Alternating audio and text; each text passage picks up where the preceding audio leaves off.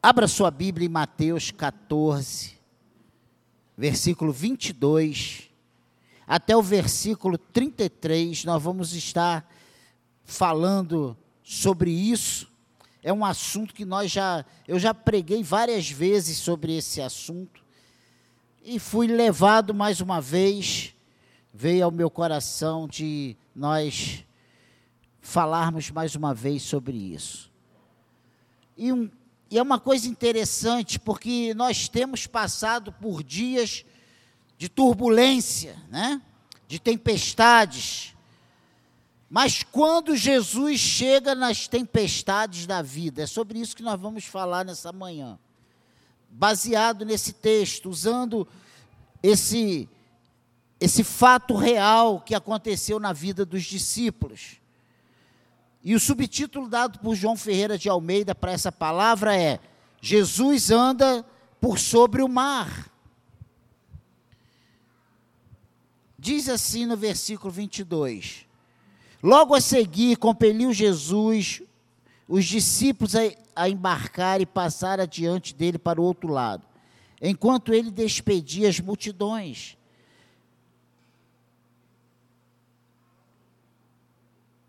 E despedidas as multidões, subiu ao monte a fim de orar sozinho.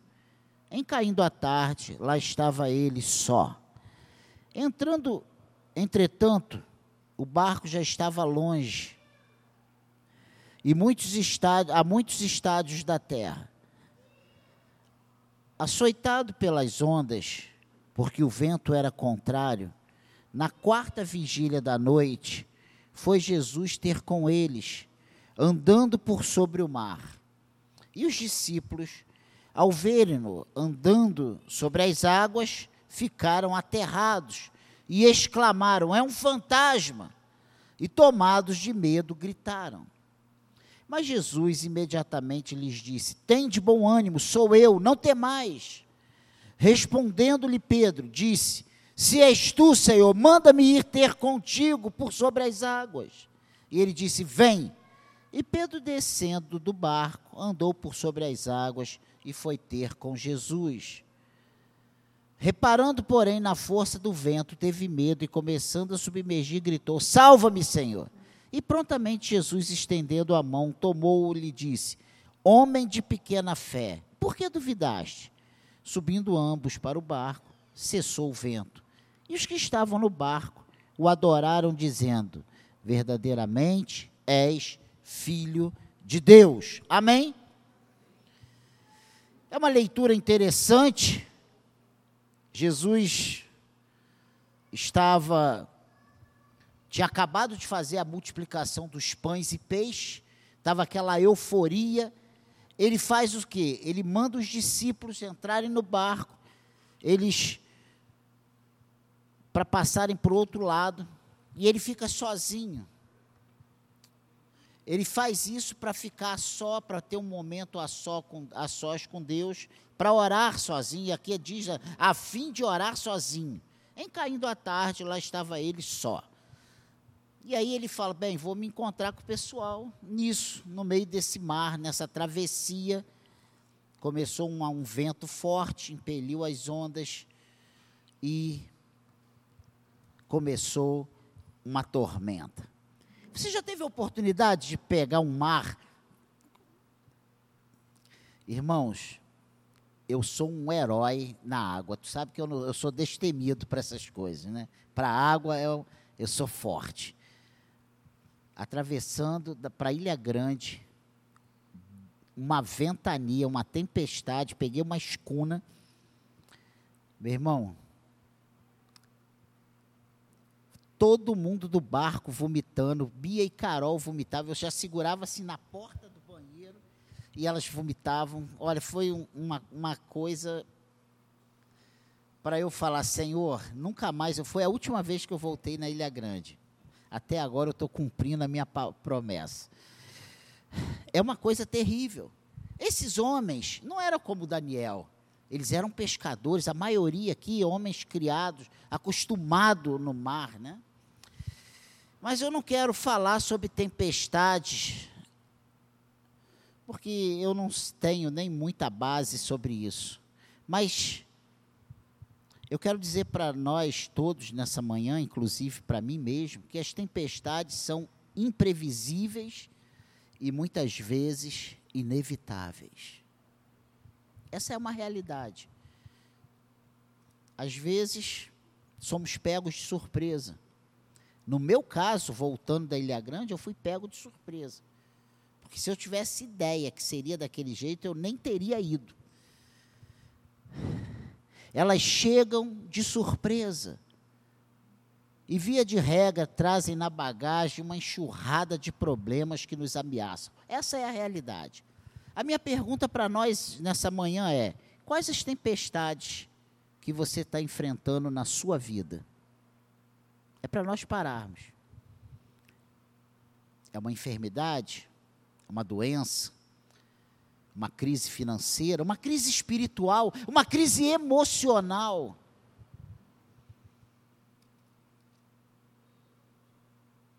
Que tem dia, tem épocas que está tudo bem, mas a gente olha para uma coisa boa e transforma essa coisa boa numa coisa ruim, né? Nada presta para nós. Nós estamos muita, tem muitos momentos que nós estamos insatisfeitos com nós mesmos. E essa crise, então, é a mais difícil de se administrar. Os problemas são como, a, as ondas do mar, ele vem um atrás do outro. Muitas vezes, quando você tenta recuperar-se de um solavanco, né? Eu vi outro agora essa semana um vídeo de uma família que não conseguia sair de dentro d'água e a onda vinha e jogava e ela ah, sempre acontece com uma pessoa mais fofinha, né? E aí uma luta tremenda e eu rindo daquela situação, daqui a pouco eu falei assim, meu Deus, eu sou assim mesmo quando a onda vem. E na nossa vida não é diferente. A gente se levanta de uma, a gente pensa, ah, e já vem outra e você. E é assim que acontece. Porém, quando você já está esgotado, nocauteado, com a esperança morta, Jesus manifesta-se no cenário da sua vida quando as circunstâncias parecem inadministráveis. Jesus surge, né? Nesse horizonte da nossa história. E isso é uma realidade, isso acontece na minha vida e isso acontece na sua vida. Quantas tempestades você já passou ao longo dessa sua caminhada? Quantas vezes você pensou que iria morrer? Eu já me afoguei sete vezes. Uma vez eu me afoguei com uma boia de caminhão, eu dentro dessa boia cheia, pé de pato, máscara e aquele snook, né? Não é isso?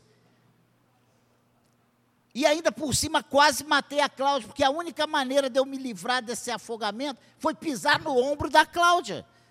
E eu só vi ela falou assim, Daniel, tu está me matando. Aí eu caí em si, levantei e falei, não, deixa, é, não é bom que um homem viva só, né? Nessa, mas quase que eu matei a Cláudia. E todo mundo que vai tentar salvar um afogado corre risco de vida. Porque o homem está. Eu já, eu já quase matei Marcão também, meu primo, num outro afogamento. Tenho várias histórias de afogamento. Mas isso é uma realidade. Quando você decreta falência dos seus recursos, quando você está ali achando, agora vou morrer, e eu pensei nisso, já tem umas três vezes nesses tantos afogamentos, eu pensei que eu iria morrer, e passa a tua vida assim, né? Você lembra de, da sua história, Jesus chega e põe um ponto final nessa crise. E é sobre isso que eu quero falar, porque foi isso que aconteceu aqui. Esses discípulos pensaram que seriam submersos, que não iriam atravessar esse mar. Eles já tinham esgotado todas as, as suas habilidades, todos os seus recursos, todas as suas energias. E aí Jesus vem andando sobre o mar, e o que eles pensam? É um fantasma. E a gente pensa que isso só acontece agora, no século 21. Mas esses medos e essas incredulidades acontecem, a, relatados aqui na Bíblia há mais de do, há dois mil anos atrás. Esse texto de Mateus nos ensina três lições, e é sobre isso que eu quero falar nessa manhã, basicamente, A primeira é que Jesus sempre vem ao nosso encontro na hora da crise. Você está passando por crise? Crise, dê lá o nome que você quiser. Jesus sempre vem ao nosso encontro na hora dessa crise. Ah, pastor, mas Jesus habita em mim, ele já está. Não entra nessa, eu tô, entenda o que eu estou falando. Ele, ele, ele, ele chega, ele vem no sentido de nos socorrer, no sentido de enviar uma saída, de mostrar uma luz no fundo do, no fim do túnel. É nesse aspecto que eu estou falando que Jesus sempre vem ao nosso encontro. Ele abre a porta, ele dá a solução, ele dá aquela, aquela força a mais que a gente pensou que já não tinha. Jesus não chegou atrasado aqui no mar da Galileia. Porque a gente pode pensar, por que, que Jesus impeliu? Se você leu o texto e prestou atenção, você viu que logo a, se, a seguir compeliu, ou seja, Jesus forçou uma barra, Jesus deu uma ordem, Jesus mandou que eles fossem à frente. Jesus fez questão que eles fossem sozinhos. Nós hoje entramos, às vezes, em certas nomenclaturas e esquecemos que Deus é um Deus relacional. Pensa nisso. Ele não chegou atrasado aqui no Mar da Galileia. O seu socorro veio na hora oportuna. Aquela tempestade só tinha uma finalidade: levar os discípulos a uma experiência mais profunda com Jesus. E eu não estou aqui pregando experiências pessoais, mas todos nós precisamos ter experiências pessoais com Jesus. Essas experiências pessoais se tornam marcos na nossa vida. Essa é uma realidade. A sua fé não pode ser baseada no que A, B, C viveu, mas naquilo que você vive, naquilo que Deus fez na sua vida, porque Ele trata especialmente com cada um de nós. Nós somos diferentes. E Deus, Ele tem um modo peculiar de agir com cada um de nós. Pense nisso. As tempestades que Deus permite em nossa vida têm por objetivo o nosso crescimento. A vida cristã não é uma estufa, Cristo não nos tira do mundo, Ele nos guarda do mal. A oração sacerdotal de Jesus foi essa. Ó, oh, Pai, eu não peço que tire do mundo, mas que tu os guarde do mal. As tempestades são necessárias. Elas provam a nossa fé, elas trazem experiências para aqueles que velejam nas águas da vida e nos dão uma dimensão clara das nossas fraquezas e da onipotência desse Senhor maravilhoso que servimos. Essa é a realidade. É na hora da fraqueza. Já pensou nisso? Quando você está bem, você vem aqui, nada, nada me para, nada. E vem uma crise, uma tempestade, uma ondazinha, e a gente já começa a pensar assim: eu não tenho força, meu Deus, eu não vou aguentar, como é que vai ser? E a gente começa a, a, a reconhecer a nossa fraqueza. É na tempestade que nós reconhecemos realmente quem somos. E é nessa hora que, e quando nós vemos a ação do Espírito de Deus, a ação do Senhor na nossa vida, é que nós entendemos quão grande é o nosso Deus, quão grande é o Senhor. Nós vemos toda a sua onipotência. Nós não somos poupados das tempestades. Jesus não prometeu um evangelho do pare de sofrer. Jesus não prometeu um evangelho, venha para cá e não tenha problemas. Os problemas, as lutas, as dificuldades, as incapacidades fazem parte da nossa vida, da no, do nosso ser, da nossa caminhada. E existem fins proveitosos para isso, porque Deus ele transforma todas as coisas para o seu fim. Acredite nisso. Nós não somos poupados, mas temos livramento nas tempestades.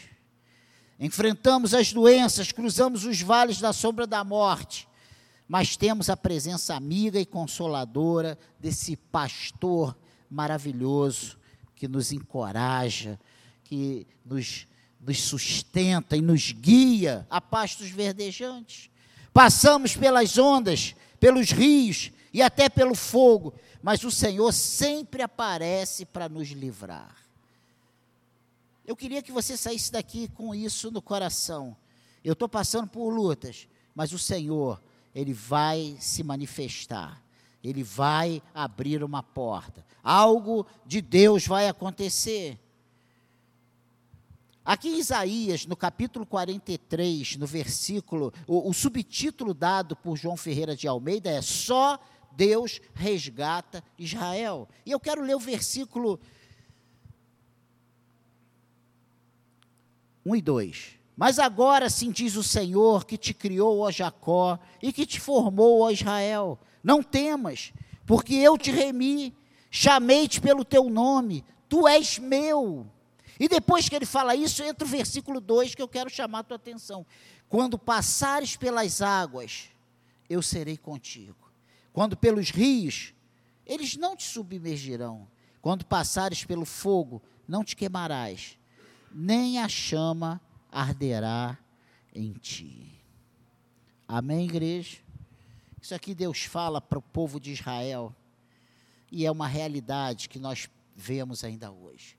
Se não somos consumidos, se não somos tragados, se o mundo e o inimigo e, a, e as, sabe, as suas hostes não chacoteiam com a gente, não, não nos humilha, não acaba com a nossa raça, é porque o Senhor tem cuidado de nós.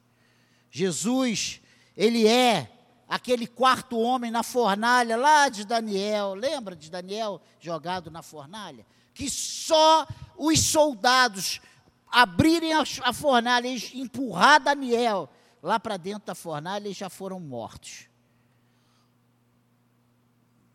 Não, Daniel não, né? Foi Sadraque, Mesaque e Abidnego. Os três companheiros de Daniel, os três príncipes de Israel que tinham sido é, presos, aprisionados e levados para a Babilônia. E aí o rei vê, joga aqueles três homens ali dentro, e quando ele olha, ele vê, os, ele vê quatro homens andando na fornalha. Você vê isso lá em Daniel 3, eu falei Daniel porque eu li aqui Daniel 3, 24 a 25. O Senhor não livrou Sadraque, Mesaque e Abidinego da fornalha. Ele não podia ter livrado da fornalha? Qual era mais fácil? Livrar três pessoas que está tá dentro de uma fornalha sete vezes mais aquecida, ou três vezes mais aquecida, ou impedir que seja jogado. A gente quer que seja impedido de ser jogado. É ou não é? Por que, que ele me deixou? Por que, que ele permitiu que ele me jogasse na fornalha? Às vezes nós reclamamos isso com Deus. Mas ele não nos impede de ir para a fornalha. Mas quando é a sua vontade, ele nos guarda na fornalha. E isso é difícil para nós compreendermos essa ação do Senhor. Por isso que nós lemos que os caminhos do Senhor, eles são difíceis de nós entendermos os seus planos, os seus projetos, a sua vontade. Por que o Senhor está permitindo essa doença? Por que o Senhor permitiu esse desemprego? Quantas vezes no táxi eu falei, Senhor, por que eu estou voltando para casa só com isso? Se eu preciso de isso, mais isso, mais isso taxista sabe disso, né? Às vezes a gente sai de casa precisando de 500, roda o dia todo e não faz 200. E tu fala, Senhor, é só mandar dois passageirinhos aqui, ó. Vargem grande, 150 para lá, 150 para cá, acabou, meus completava os 500. A gente raciocina assim não é? E por que que não? E a gente começa, por quê? essa briga dentro de casa, por que esse casamento, por que essa mulher? Oh Senhor, esse traste que tu me deste. Foi traste, não, tu escolheu. Escolheu mal e agora fica reclamando.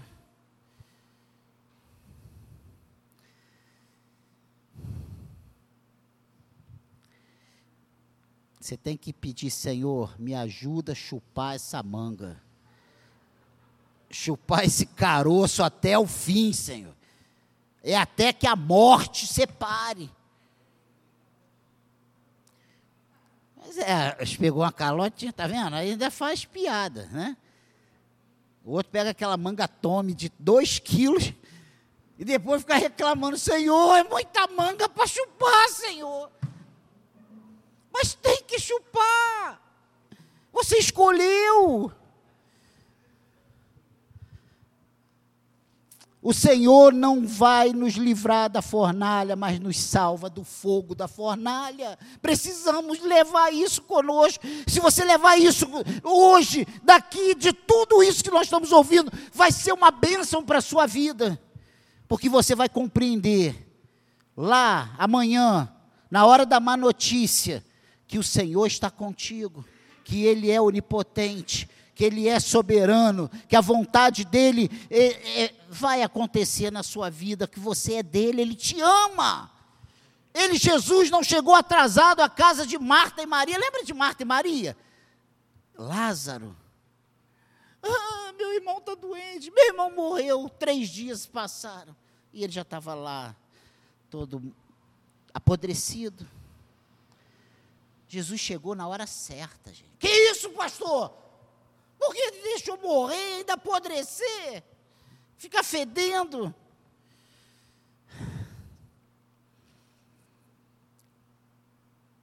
Sabe por quê, irmãos? Tu já imaginou se Jesus chega com Lázaro doente? Sabe qual seria hoje o relato na Bíblia? Jesus opera mais uma cura na vida de.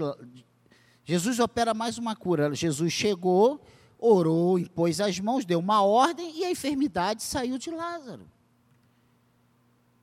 Mas Jesus já chega e ele está morto. Então qual foi a história? Jesus ressuscitou Lázaro. Só que não foi um morto qualquer que acabou de morrer, ele já estava em, estado de decomposição. Então Jesus ressuscitou Lázaro no quarto dia de morto já fedendo. Olha, olha a ênfase desse milagre. Você está entendendo isso? Esse problema, essa dificuldade, se você realmente entender, primeiro, ela vai glorificar o nome do Senhor. Ela vai glorificar o nome do Senhor. O nome do Senhor vai ser glorificado, mas isso vai depender sua, do seu posicionamento. Essa é a realidade. Porque se você der os passos, se você esperar, se você confiar, se você fizer exatamente o que o Senhor espera que o servo dele faça, o nome dele vai ser glorificado. Agora, se você começa a murmurar, se você começa a reclamar, se você abandona, se você sai, se você mete o pé na jaca, no final de tudo, o nome dele sempre vai ser glorificado. Mas você vai sofrer um pouquinho além da conta, além da, da crise. Pensa nisso. Se Jesus te ama, Ele é soberano. Tudo é para a glória do nome dEle. Até a morte, até, até o sofrimento do ímpio, até o ímpio, quando vai para o inferno, o nome do Senhor é glorificado. Que isso, pastor? É.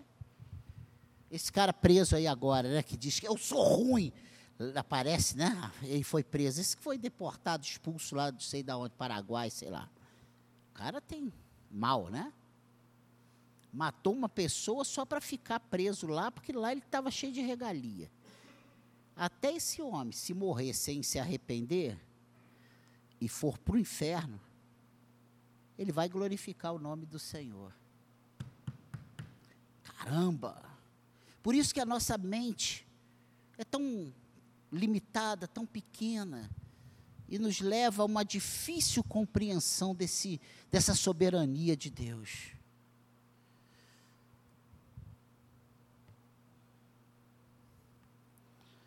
Deus, Ele age na nossa vida nesse Cairóis de Deus, nesse tempo de Deus, nesse, nesse tempo certo de Deus.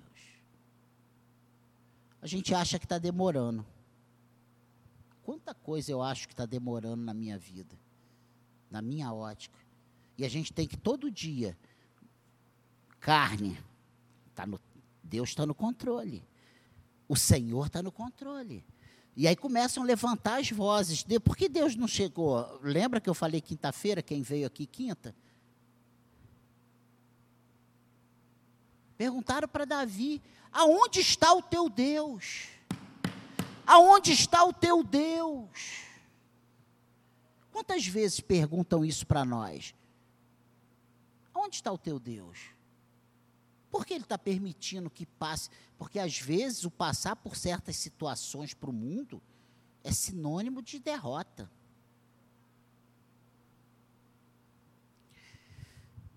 A ressurreição é um milagre maior que uma cura, e eu já falei isso aqui. Jesus sempre vem ao nosso encontro, mas no seu tempo, de acordo com o seu plano e para realizar os seus propósitos.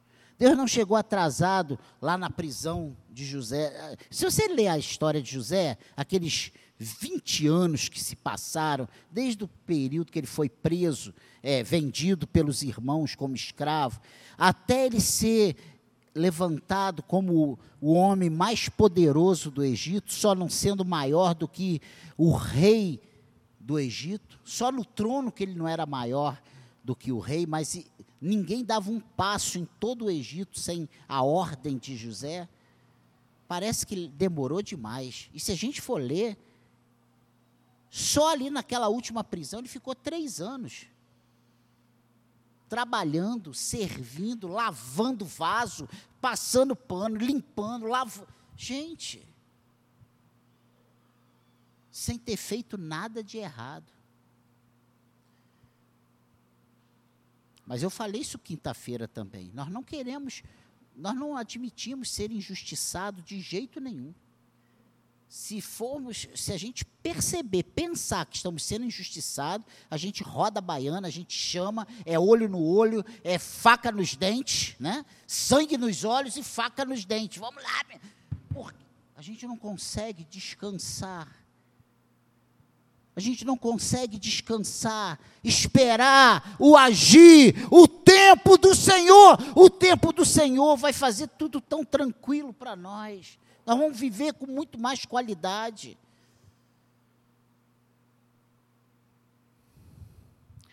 A demora de Deus é a promoção do homem. Deus demorou porque estava preparando o caminho de José rumo ao trono do Egito. Os pensamentos de Deus são mais altos que os nossos pensamentos, os seus planos são perfeitos. Quantas vezes eu planejo coisas que não dão certo? Eu fico, puxa, vou fazer isso, vou fazer... E quando você vê no outro dia, no outra semana, no final daquele planejamento, meu Deus, não aconteceu nem 20% do que eu planejei. Deus não chegou atrasado, né? Lá na vida de Ana. Lembra de Ana? Eucana, né? Ana e Eucana. E a mulher, a, a concubina, tinha filhos e passava, né? Isso na, esfregava isso na cara de Ana e Ana humilhada. Um dia Ana está chorando. Aí ele, Eli, que já estava longe de Deus, a mulher está bêbada às nove da manhã. Olha só. Esses bêbados vêm para cá ficar enchendo a paciência do Senhor. Porque Ana chorava e balbuciava. Aí ele chama a Ana. E a Ana fala assim: Não, meu Senhor, eu não estou bêbado. Eu estou com o coração amargurado, porque eu tenho sido humilhada. Só Deus sabe o que eu tenho passado na mão daquela mulher, daquela concubina do meu marido, porque ela tem filhos. Hoje não ter filho no Brasil ou no Rio nesse século é uma benção, né? Oh, glória, estou livre, não tenho nada que me prenda, né? Naquela época, não ter filhos era uma maldição, era sinal que você não era abençoada por Deus. E aí Eli abençoa a Ana. E a gente olhando assim, a gente acha que Deus não estava nem aí. E foi o próprio Deus que cerrou, amado, que proibiu, que disse: não, você não vai ter filho agora. E às vezes é tão difícil para a gente entender por que Deus não está abrindo certas portas. Porque as coisas não acontecem na nossa vida. Porque eu tenho trabalhado, colocado tudo que eu posso ali e não tem acontecido. Eu já desisti de perguntar essas coisas ao Senhor. Mas essa demora foi propositada. Os sonhos de Ana eram pequenos demais, ela só queria ter um filho. Só ser mãe. Mas o plano de Deus era que ela fosse mãe do maior profeta daquela geração. O sonho de Deus era que ela tivesse condições de entregar esse menino lá no santuário e ele ser o, o substituto de Eli. Tanto é que ele, criança ainda, Deus chama Samuel, Samuel, Samuel. Até que ele é orientado por Eli, ele fala: Fala, Senhor, que o teu servo ouve. E Deus começa a falar com aquela criança. E Samuel foi fiel às ordens do Senhor até o fim da sua vida. Ele não teve medo de confrontar, ele não teve medo de fazer o que tinha que ser feito.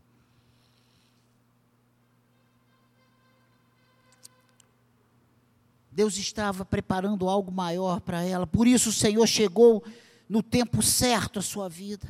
Agora ela estava preparada para ser mãe, mas para também consagrar o seu filho ao Senhor. Ela estava pronta para dedicar o melhor de sua vida a Deus. Agora ela podia devolver a Deus o filho, sabe, que ele lhe deu. Quantos filhos nós queremos ter, mas nós não estamos preparados para que esse filho seja para a glória de Deus? Eu quero a minha casa, eu quero o meu carro, eu quero meu casamento, eu quero ter condições de fazer. E às vezes nós não estamos ainda preparados para esse filho. Entende? Está entendendo? Porque a gente acha que vai, mas Ana só teve esse entendimento: Senhor, se tu me der um filho, eu vou dedicar a ti. E era isso que Deus estava esperando dela. Ela não estava pronta antes para ter o filho, mas no momento que ela decide isso e que ela coloca isso diante do Senhor, o Senhor falou: agora eu vou te abençoar. Pense nisso.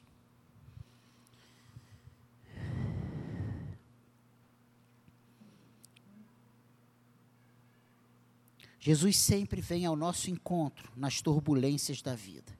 Ele se importa conosco, ele vela por nós, ele sempre tem o melhor para nós, ele jamais nos desampara. E olha, esse sentimento de desamparo é logo um dos primeiros que vem. Puxa, e bate uma tristeza. Eu tenho feito tanto para Deus e Deus esqueceu de mim. Por que, que Deus não fez só isso aqui para mim? E aí a gente começa a mostrar para Deus como nós somos fiéis, né? Eu fiz isso, eu produzi aquilo, eu fiz isso, eu fiz aquilo, eu produzi, e por quê? E a gente começa a colocar Deus lá embaixo e a gente lá em cima. A gente começa a tomar o lugar de Deus e colocar Deus no nosso lugar, porque nós somos bons demais. Nós não somos bons demais, irmãos, nós não somos bons demais. Bom demais é o Senhor.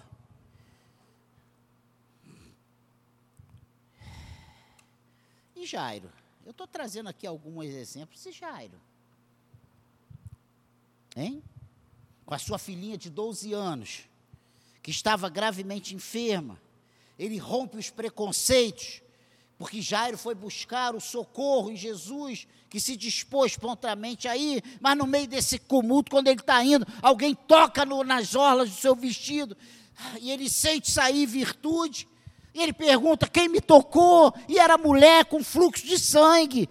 E ela se apresenta, Senhor, 12 anos que eu venho com fluxo, eu já gastei tudo que eu tinha. E ele para, dá atenção, ele perdoa os pecados daquela mulher, ele, ele opera o milagre na vida daquela mulher. Nisso chegam os, os empregados de Jairo: Senhor, meu Senhor, para de perturbar o mestre, porque teu filho já morreu, tua filha já foi.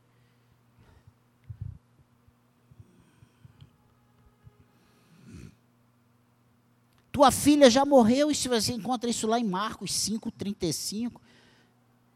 Porque ainda incomodas o mestre. Mas quando Jesus ouve essa notícia que o filho dele morreu, o que, que Jesus fala? A mesma coisa que falou para os discípulos lá no meio do mar: não temais, não temas, não temais. Olha, sou eu, sou eu. A mesma coisa que o profeta fala lá em Isaías: não temas. Ó Jacó, porque eu te amei, eu te remi. E o Senhor tem falado isso para nós o tempo todo: não temas. Eu estou no controle de tudo, eu sou o Senhor. Crê somente. Quando Jesus caminha conosco, não precisamos temer as más notícias. E eu digo para você uma coisa: as más notícias, elas sempre vão chegar até nós. Sempre, sempre vai ter má notícia, sempre vai ter ame terão ameaças. Sempre a estabilidade vai estar sendo, sabe, ameaçada. É no casamento. Quer lugar para a estabilidade ser mais abalada do que no casamento? O que tem de periganha aí, gente? Não é verdade?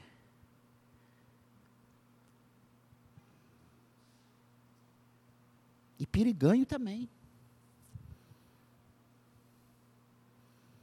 A tempestade é real, os ventos são contrários, as doenças são terríveis, a morte mostra sua cara, mas nessas horas somos desafiados.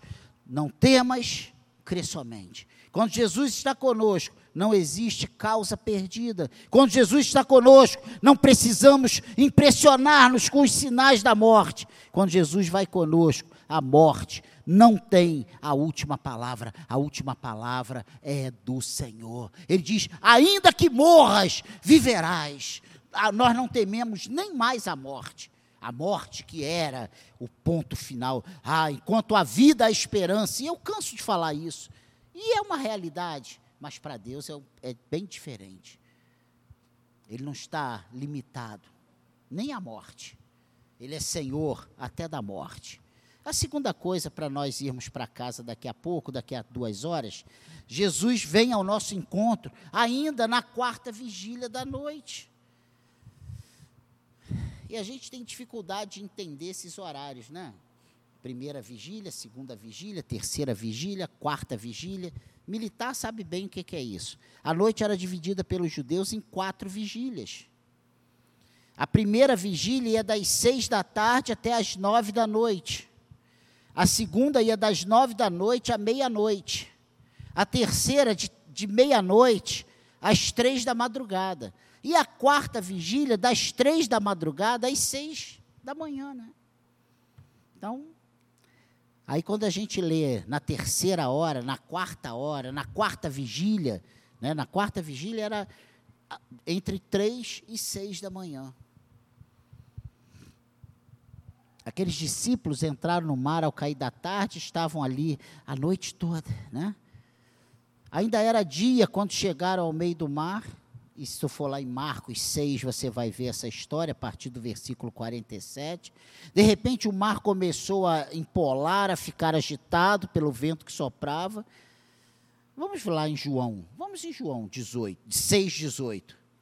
Olha o que, que diz aí João 6, 18. Eu estou fugindo de de, das leituras é a mesma nesses evangelhos sinóticos é a mesma a mesma história com a outra numa outra visão, né? Diz que aqui e o mar começava a empolar-se, agitado por vento rijo que soprava.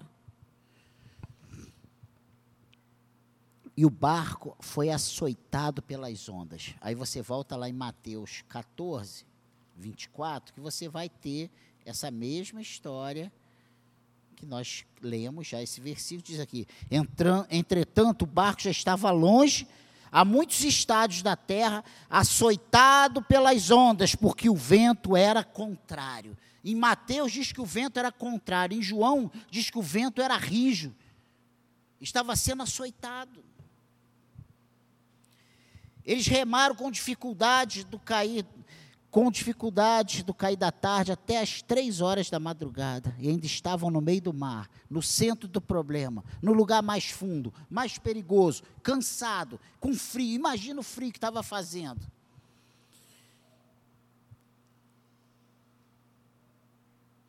Às vezes temos a sensação de que os nossos esforços são inúteis. Remamos, corremos, lutamos, choramos, jejuamos, mas o perigo não se afasta. E a gente começa a pensar o seguinte: o problema é comigo. O problema é que eu não estou orando. O problema é que tem pecado. Aonde eu falei?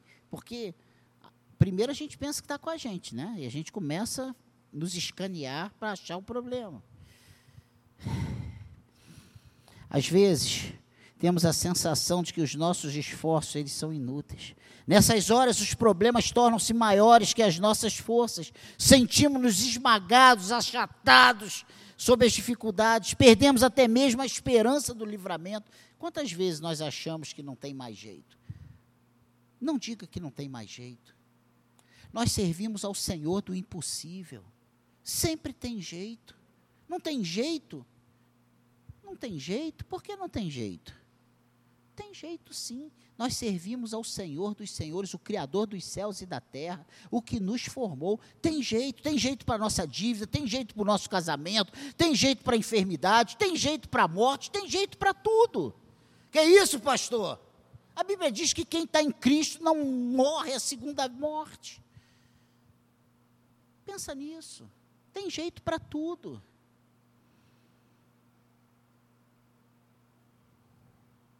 Não deixe que esses problemas se tornem maior que as nossas forças. Quando tudo parece perdido, quando chega a madrugada da nossa história, quando a noite se torna mais escura, quando nossas forças ficam escassas, Jesus aparece para pôr fim à nossa crise. E interessante que quando Jesus aparece na nossa história, na nossa madrugada, na nossa tempestade, Muitas vezes nós não conseguimos identificar Jesus. Vê os, os israelitas esperando o Messias. O Messias veio, morreu e estão esperando até hoje. Até hoje estão esperando o Messias.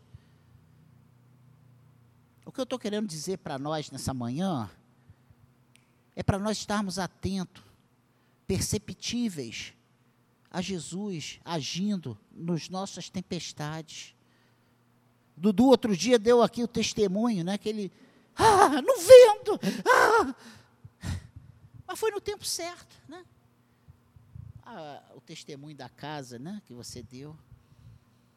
Foi no tempo certo. Isso é em todo, isso é na vida de todos nós.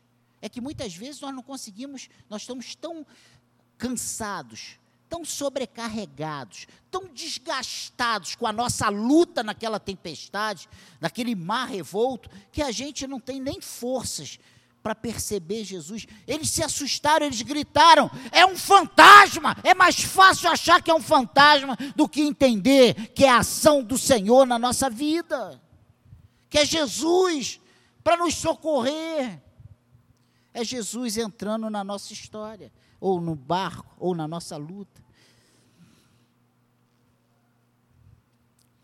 Ele sempre vem ao nosso encontro, ainda que na quarta vigília da noite.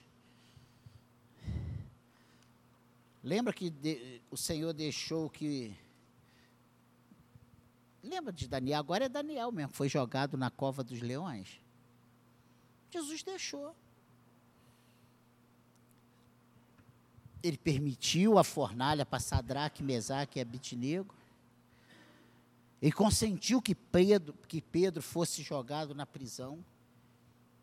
O Senhor estava inventando o portão eletrônico. Vê que ele veio andando e os portões se abriram sozinhos. A gente pensa que a gente inventa alguma coisa, tudo a gente copia. Foi o Senhor que inventou porteiro eletrônico, porta eletrônica. Abriu.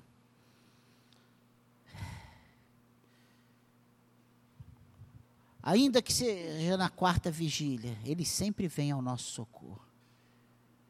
Há momentos, entretanto, em que Deus não nos livra da morte, mas nos livra na morte. Isso é difícil. Você lembra o Salmo 116, versículo 15? Que o Senhor tem prazer na morte dos seus santos. E a gente aqui, ocidental, chora, né? Eu estava no enterro do pai do Júnior conversando com o Anderson lá sobre isso. Né? Aqui a gente sofre. Tem certos lugares que tem festa. Comida à vontade, né? Dá até vontade para o enterro. Bebida, é uma festa, todo mundo festejando. A gente chora, a gente se desespera, a gente vê pessoas desmaiando e não entendendo aquilo ali. Morrer com Cristo é lucro, morrer com Cristo é melhor. Filipenses 1, 21, 23 fala sobre isso. E eu quero só ler, só esse aí para você. E já estou acabando mesmo. Falta pouco. Filipenses 1, 21. Olha o que, que diz aí. Porquanto, para mim, o viver é Cristo e o morrer é lucro.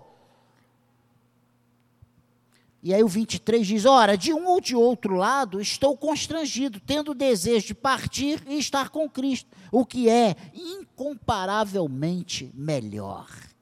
É palavras, são palavras de Paulo.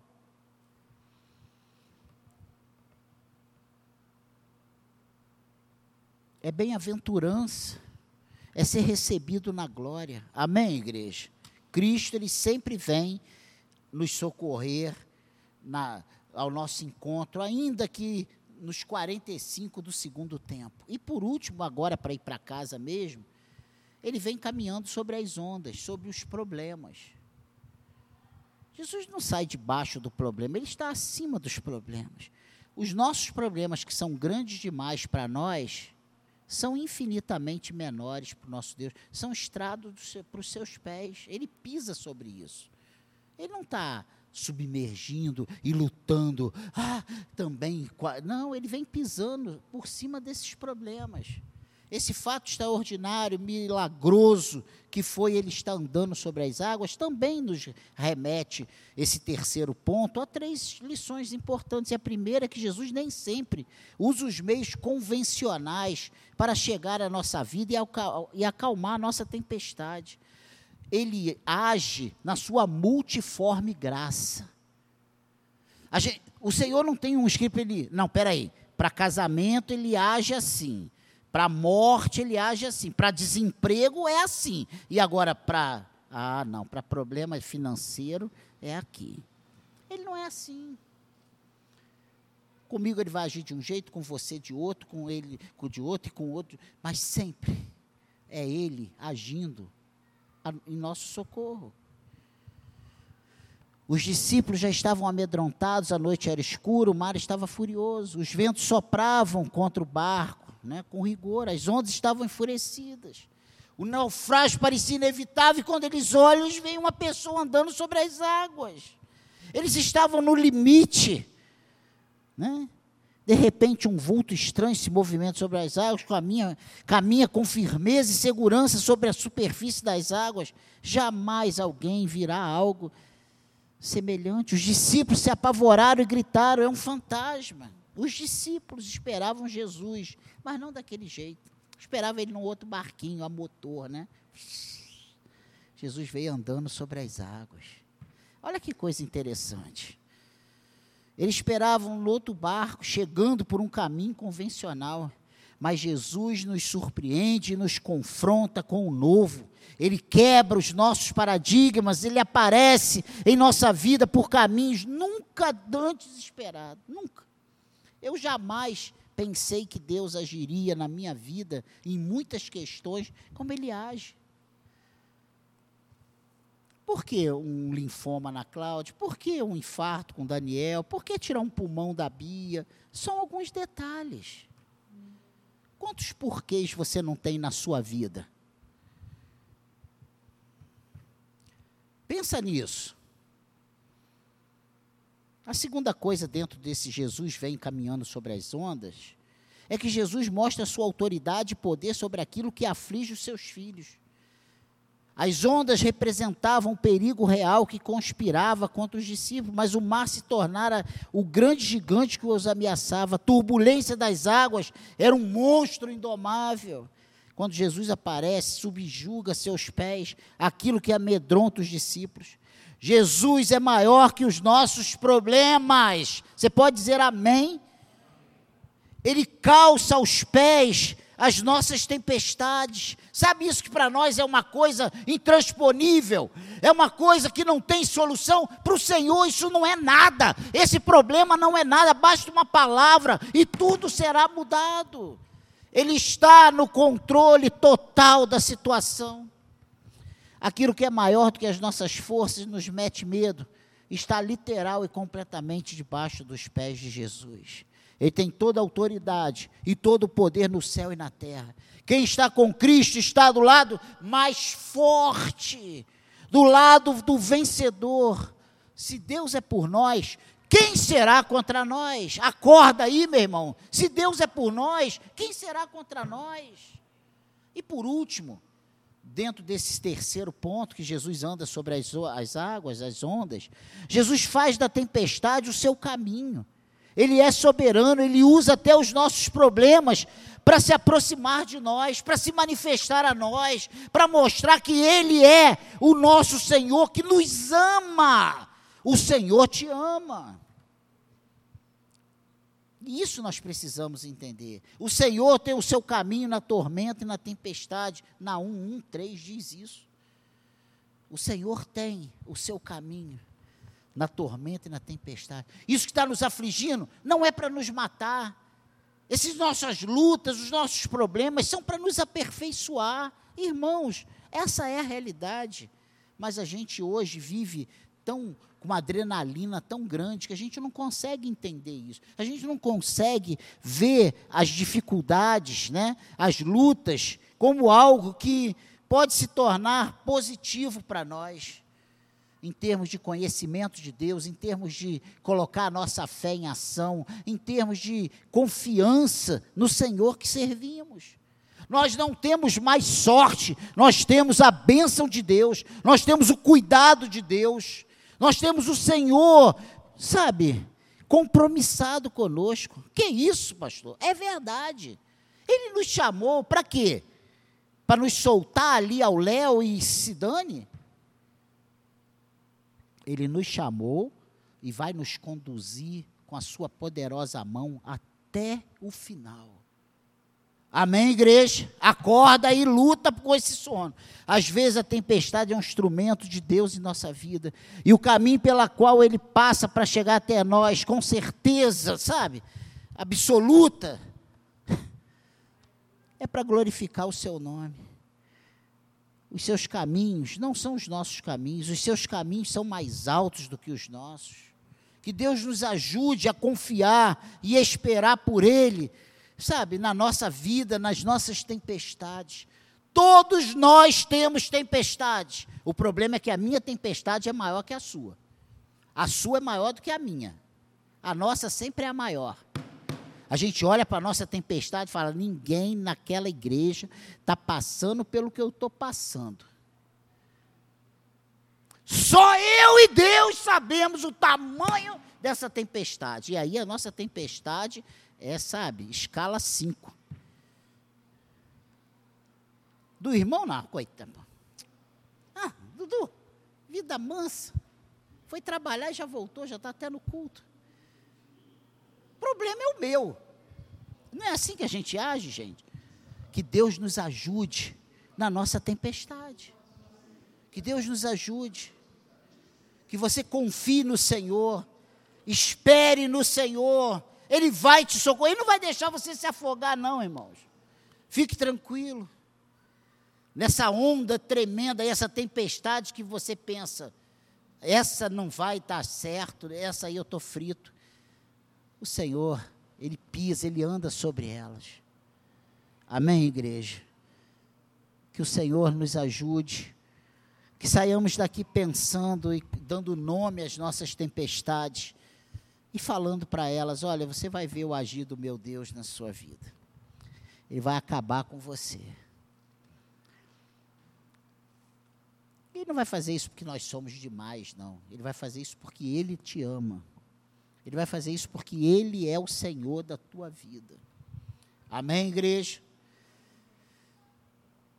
Curva a sua cabeça, eu quero orar por nós nessa manhã. Eu quero pedir ao Espírito Santo de Deus que nos fortaleça. Pastor, não consigo vencer esse pecado, esse desânimo, esse cansaço. O Senhor é contigo. Fique tranquilo. Ele vai te socorrer.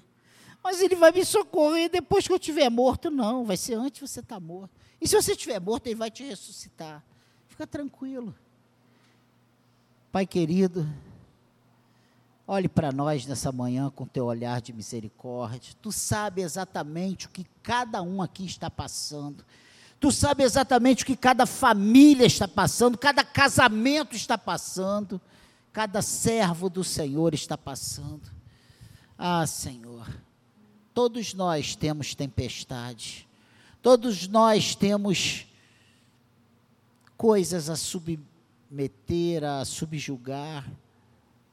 Tem ondas querendo nos afogar em todas as áreas das nossas vidas.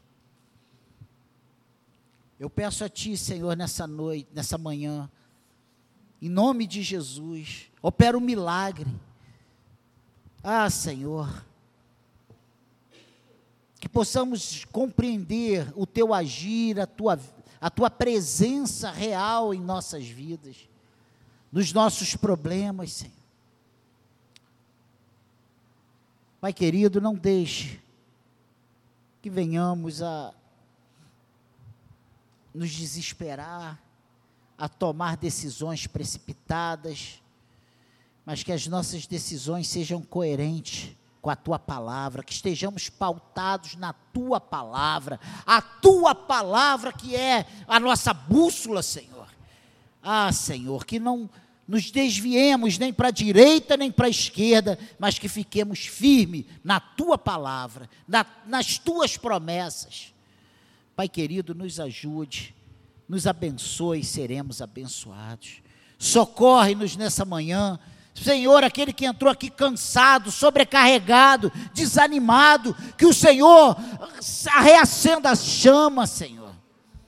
Que o Senhor derrame óleo de alegria, a tua alegria que é a nossa força. Senhor, tire a tristeza, tire o cansaço. Ah, Senhor, muitos estão exaustos, muitos, Senhor, e cansado, eu não consigo raciocinar. Eu cansado, eu, Daniel, cansado, Senhor.